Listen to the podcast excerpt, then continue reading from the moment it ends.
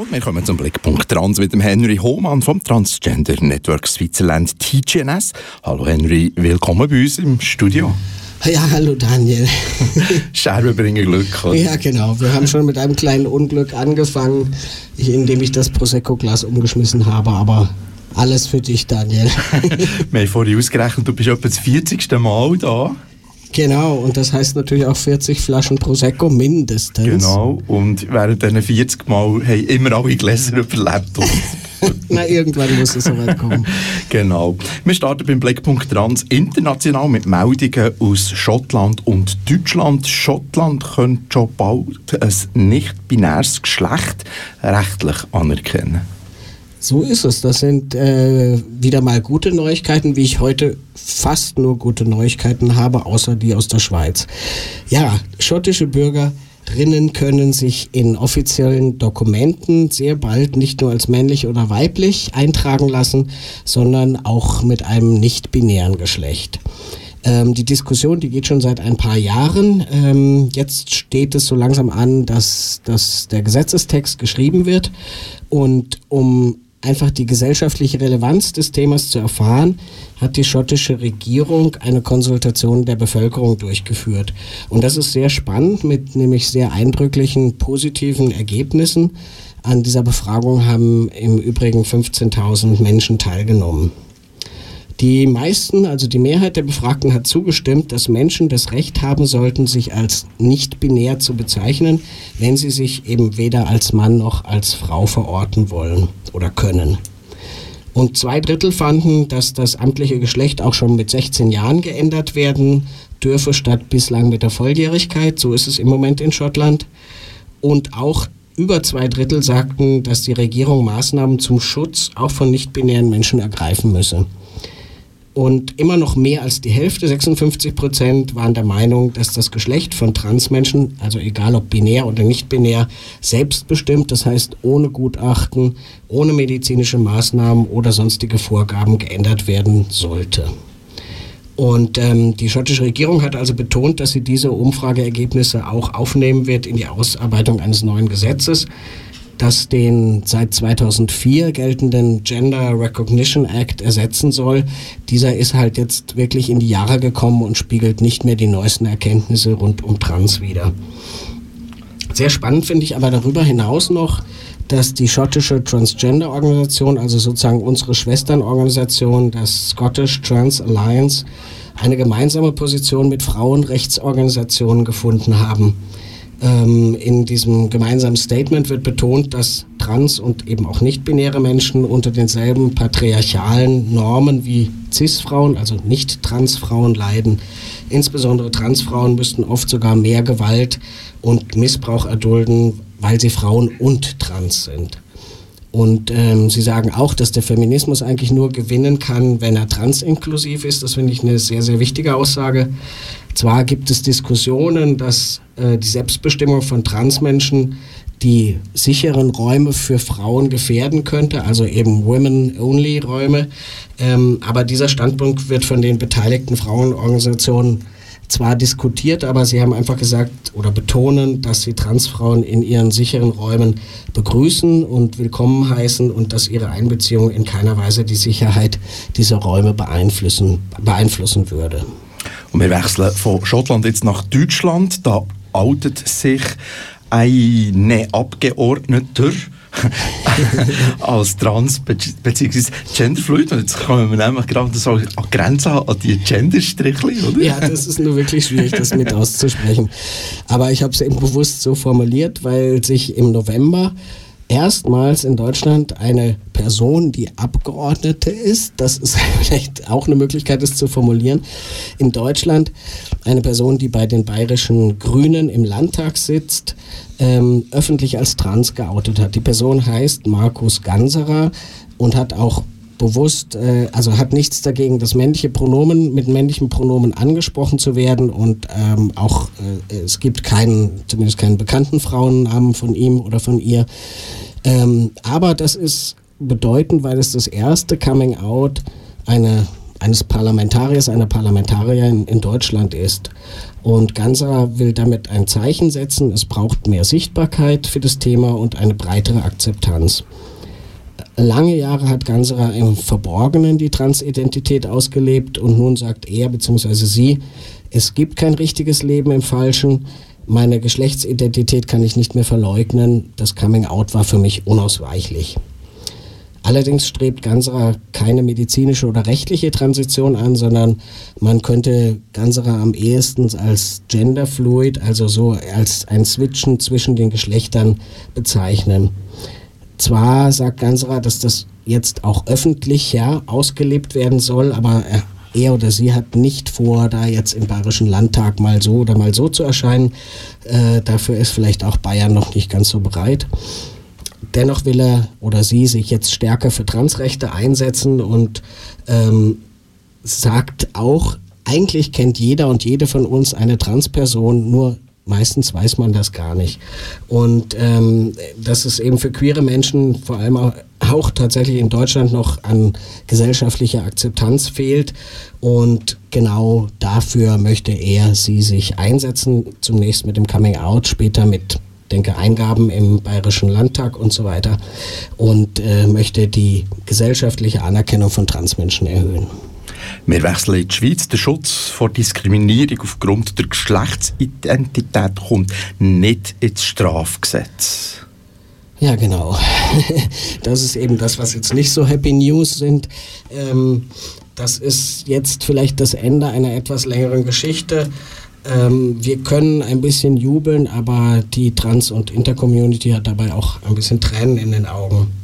Also man muss vielleicht einen Schritt zurückgehen oder tatsächlich einige Jahre zurückgehen. 2013 hat der Nationalrat Matthias Renard seine parlamentarische Initiative Kampf gegen die Diskriminierung aufgrund der sexuellen Orientierung eingereicht. Und Ziel war es, den sogenannten Antirassismusartikel im Strafgesetzbuch nicht nur auf Hass, Gewalt und Diskriminierung aufgrund von Rasse und Religion zu beschränken, sondern auch die sexuelle Orientierung äh, darauf auszuweiten. Also das heißt, primär geht es darum, dass einzelne Menschen, also Einzel-, Lesben, Schwule, Transmenschen zwar weitgehend vor persönlichen Anfeindungen geschützt sind, aber als Gruppe eben nicht. Das heißt, äh, geschützt sind wir als Lebensform, aber gerade im Bereich LGBTI gibt es da eben tatsächlich eine Gesetzeslücke. Also als Einzelperson kann man eine Beschimpfung oder Diskriminierung oder Hasskriminalität als Ehrverletzung anzeigen. Für die ganze Gruppe geht es nicht. Also so kann man in der Schweiz äh, oder konnte man bislang ungestraft sagen, alle Schwulen sind Päderasten oder alle Lesben sollen in der Hölle schmoren oder ähnliches über Transmenschen oder alle Schwulen haben einen verkehrten Hirnlappen. Das ist ja ähm, in gewissen Parteien auch schon vorgekommen. Und ähm, wie ist das dann weitergegangen? Also ähm, die Rechtskommission des Nationalrates hat sich mit dem Gesetzesentwurf befasst und festgestellt, dass eigentlich nicht nur homophobe, sondern genauso auch transfeindliche Äußerungen bestraft werden müssten. Und da haben sie die Initiative erweitert auf Kampf gegen die Diskriminierung aufgrund der sexuellen Orientierung und der Geschlechtsidentität. Und sie hat sich, die Rechtskommission hat sich damit an die Forderungen vieler Beteiligter an der Vernehmlassung des Gesetzesentwurfs angeschlossen. Und eben auch der Nationalrat hat diese Erweiterung im September mit einer großen Mehrheit beschlossen. Da haben wir schon ein bisschen gejubelt. Aber Ende November hat jetzt der Ständerat die Aufnahme der Geschlechtsidentität abgelehnt. Begründung war, ähm, der Begriff sei nicht klar fassbar und würde einem individuellen und zutiefst privaten Gefühl entspringen, also Zitat, das unabhängig vom biologischen Geschlecht bestehen würde. Ja, jetzt ist der Ball also zurückgegangen an den Nationalrat, weil es eben eine Differenz in der Diskussion gab. Und ähm, nach einer kontroversen Debatte letzten Montag ist der Nationalrat zu großen Teilen eingeknickt. Äh, Vertreterinnen vor allem der Mitteparteien, die vorab eindeutig die Geschlechtsidentität als relevant benannt hatten, haben dann in der Schlussabstimmung einen Rückzieher gemacht. Also man fragt sich natürlich, warum. Ähm, Ich denke, zum Teil hat dies parteipolitische und taktische Gründe gehabt, denn man hat sich wohl ausgerechnet, dass der Ständerat der ursprünglichen Version nun sicher zustimmen würde, wenn doch nur die Geschlechtsidentität sozusagen der Stein des Anstoßes gewesen sei.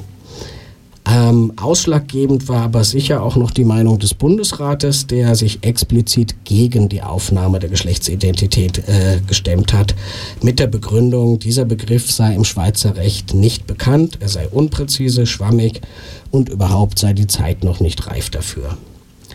Ja, also zweimal Nein aus dem Ständerat, aus dem Nationalrat, aber die ursprüngliche Version wird wahrscheinlich angenommen und geht jetzt in die Schlussabstimmung.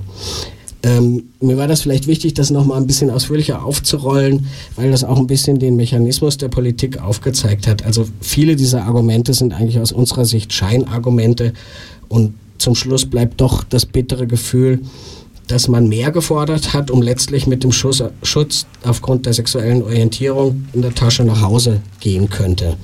Also man kann es vielleicht auch so interpretieren, dass Transmenschen in diesem politischen Spiel das Bauernopfer waren um die Vorlage durchzukriegen. Das ist natürlich sehr, sehr bitter für die Trans-Community, dass die täglichen Diskriminierungen, Zurückweisungen und auch der Hass, der Transmenschen entgegenschlägt, ähm, dass das hier quasi so ein Spielball in diesem politischen Spielchen geworden ist. Ist es wirklich so, dass die Zeit noch nicht reif ist, sich mit Transfeindlichkeit und Hass gegen Transmenschen zu beschäftigen?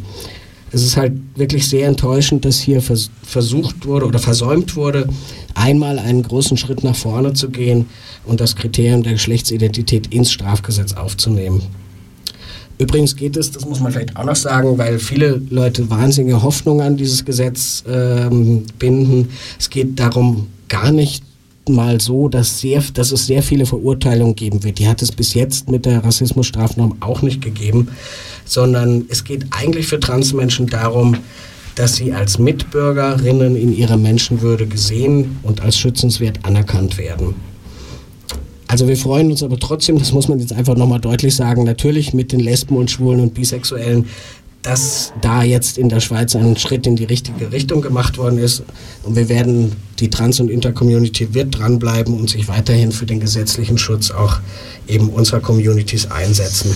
Und bei der Gelegenheit muss man auch nochmal deutlich sagen, in dem ganzen Verfahren der letzten Wochen haben wir sehr eng mit, haben alle Dachverbände sehr eng zusammengearbeitet und das war großartig, wie wir äh, sozusagen von allen Seiten auch mit unterstützt wurden. Da noch ein ganz großes Dankeschön. Ja, ich wollte sagen, und wir tun uns natürlich mit Schwulen und Lesben, tun uns natürlich auch mit Trans- und Intermenschen in diesem Zusammenhang solidarisieren. Der Blickpunkt Trans hier im Gay Radio mit dem Henry Hohmann. Wir wechseln zu TGNS. Äh, da geht es jetzt als erstes um eine Aktion vom Bundesplatz. Genau, das schließt jetzt genau an diesen letzten Montag an. Ähm, wir hatten noch überlegt, wie können wir ähm, eine kleine Aktion machen, um die letzten Nationalrätinnen, die vielleicht noch ein bisschen unentschlossen sind, wie sie abstimmen sollten, für uns zu gewinnen, weil wir auch wussten, es geht um den Begriff der Geschlechtsidentität, ähm, haben wir mit den anderen Dachverbänden zusammen eine kleine Aktion auf dem sehr, sehr verregneten Bundesplatz durchgeführt. Also die Idee war, dass man von Angesicht zu Angesicht mit einer Transperson sprechen sollte, ähm, um einfach etwas über unsere Re äh, Lebensrealität zu erfahren. Und da waren einfach zwei Stühle aufgestellt und ein Schirm drüber gespannt, der bitter nötig war bei dem Wetter. Und äh, auf dem einen saß eine Transfrau und auf dem anderen war Platz für eine Person, die einfach mal reden wollte, ein bisschen was hören wollte.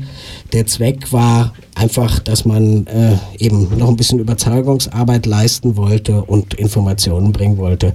Ähm, es wäre sehr medienwirksam gewesen, aber es war einfach... Ähm, es ist so viel anderes los gewesen medial, dass das halt nicht wirklich aufgenommen wurde. Aber ich denke, für uns war das wirklich eine sehr schöne und spannende Aktion. Und jetzt geht es noch im Zusammenhang mit dem Transgender Network Switzerland, TGNS, um eine Webserie. Erzähl, Henry. Ja, also letzten, also am 20. November war ja der Transgender Day of Remembrance und wir haben in Bern und Zürich zwei Mahnwachen abgehalten, an der sich jeweils, also 20 bis 25 Personen beteiligten und zwar auch viele Menschen, die sich solidarisch zu uns gestellt haben. Zum Beispiel auch die Person, die auf der anderen Seite von meinem Mikrofon sitzt und zu, jetzt zuhört. Danke, Daniel. Ähm, Aber wir haben gedacht, also zusätzlich zu diesen Aktionen, die punktuell für eine, zwei Stunden stattfinden, möchten wir auch ein bisschen aufklären über das Thema. Und da hat äh, unser Medienressort einfach eine fünfteilige Serie ab fünf Tagen vor dem Transgender Day gestartet, ähm, wo also erläutert wurde, ähm, also im Rahmen einer täglichen Rubrik, was ist der Transgender Day, wofür ist der da, seit wann gibt es den, worum geht es und wie kann man Transmenschen unterstützen. Und das fand ich eigentlich eine ganz schöne Idee, ähm, quasi ähm, von fünf Tagen vorher bis auf null zu zählen und immer ähm, einen neuen Aspekt dazu zu bringen. Und ähm, das kann man nachlesen natürlich immer noch auf der Homepage von TGNS. Sehr spannend. Gehen schauen auf die Webseite tgns.ch. Und jetzt sind wir bei Glanz und Gloria. Wer ist eigentlich die echte Protagonistin vom Film Girl? Ja, das, die gibt es eben tatsächlich. Dieser Film ist ja weitgehend äh, nach einer echten Biografie. Sie heißt Nora Monsecourt. Sie ist die Frau hinter dem Film Girl und ihr Leben war allerdings nur zum Teil ähm, Vorbild für den Film. Der Film ist viel stärker dramatisch angelegt. Aber Girl hat eben dieses Jahr in Cannes die Goldene Palme gewonnen und wird in Belgien an den Oscars als bester Film des Landes vertreten. Also ähm, auch wenn ähm, wir den Film etwas kontrovers sehen, finde ich es doch sehr wichtig, dass man jetzt auch ein bisschen was über die echte äh, über das echte Girl hört. Ähm, also Nora Monsecourt ist tatsächlich auch Balletttänzerin und sie hat sich bewusst ähm, dagegen entschieden, die Hauptrolle in dem Film selbst zu spielen, weil sie das Gefühl hatte, dass sie im Anschluss dann eigentlich nur noch als die, das ist doch die Transtänzerin abgestempelt wird und sie sagte, sie sei ja eigentlich viel mehr als das, Recht hat sie. Aber ihr Weg zum, also als ausgebildete Tänzerin war trotzdem sehr hart. Äh, sie sagt, sie wusste immer, dass sie weiblich war. Sie wusste immer, was sie werden wollte, aber sie hat lange mit sich selbst kämpfen müssen, um zu akzeptieren, dass sie trans war. Ähm, inzwischen macht sie interessanterweise nicht mehr klassisches Ballett, sondern modernen Tanz, auch weil das klassische Ballett mit seinen sehr binären Vorstellungen von männlichen und weiblichen Rollen ihr viel zu einengend erschien. Und sie tanzt zurzeit in Deutschland in einer großen Produktion mit. Äh, da geht es genau darum, eben Geschlechterrollen aufzubrechen und sich äh, darüber hinaus zu begeben. Und äh, sie sagt dazu, dass sie diese Geschlechterschubladen, ja, dass die sich ändern müssen und dass Trans für sie einfach eine der möglichen Geschlechtsvarianten sein kann und versucht das auch sehr offen zu leben. Aber wie gesagt, sie wollte sich nicht festlegen lassen als das Mädchen aus dem Film Girl. Mir denkt in diesen 40 Mal, wo du jetzt hier im Studio bist, Henry, für den Blickpunkt Trans, hast du sehr oft über Misswahlen geredet. Ja, genau. Und dabei habe ich da so ein bisschen ein Problem mit, aber ich finde es jetzt, also zum Abschluss und für dich, Daniel, gibt es jetzt eben nicht irgendeine Misswahl, sondern die Miss Universe. Und die nächste Miss Universe äh, könnte eventuell eine Transfrau sein. Angela Ponce ist äh, die aktuelle Miss Universe Spain. Ähm, und darüber habe ich tatsächlich auch schon berichtet. und sie hat jetzt wirklich ganz gute Chancen, auch Miss Universe World, also Miss Universe zu werden.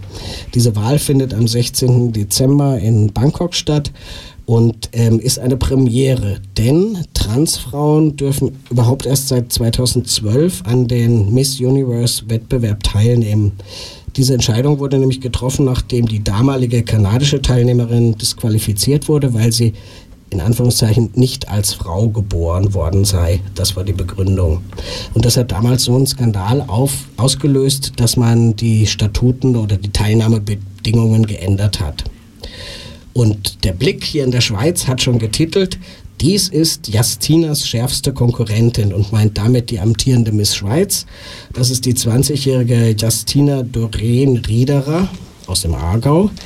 Ähm, die Justina ist übrigens nach fünf Jahren die erste Miss Schweiz, die wiederum an diesem Wettbewerb Miss Universe teilnimmt. Zuletzt war das Dominik Rinderknecht, die 2013 in Moskau, also es von weit über 100 Teilnehmerinnen unter die ersten zehn schaffte. Also so weit, so gut. Also ich meine, ich finde das gut, dass diese Transfrau jetzt wirklich gute Chancen hat, sehr weit nach oben zu kommen. Aber natürlich ist das Frauenbild, was in diesen Misswahlen äh, vermittelt wird, sehr kritisch zu sehen. Ähm, man muss einfach trotzdem sagen, dass eine Transfrau als Kandidatin ein kleiner Schritt in Richtung Akzeptanz von Transmenschen wäre. Insofern wünsche ich natürlich Angela da viel Glück, dass sie weit nach oben kommt und dass sie sich dann nach ihrer Wahl ähm, also nicht nur für Schönheitsprodukte oder ähnliches einsetzen wird, sondern wirklich auch für Transrechte. Und äh, denn einfach nur schön sein, das genügt für eine Miss heute halt leider gar nicht mehr.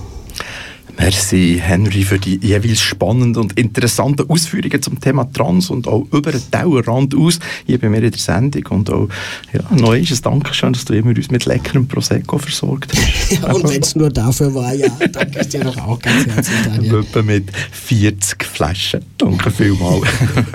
der Henry Hohmann ist vom Transgender Network Switzerland im Internet zu finden unter tgns.ch tgns.ch www.ch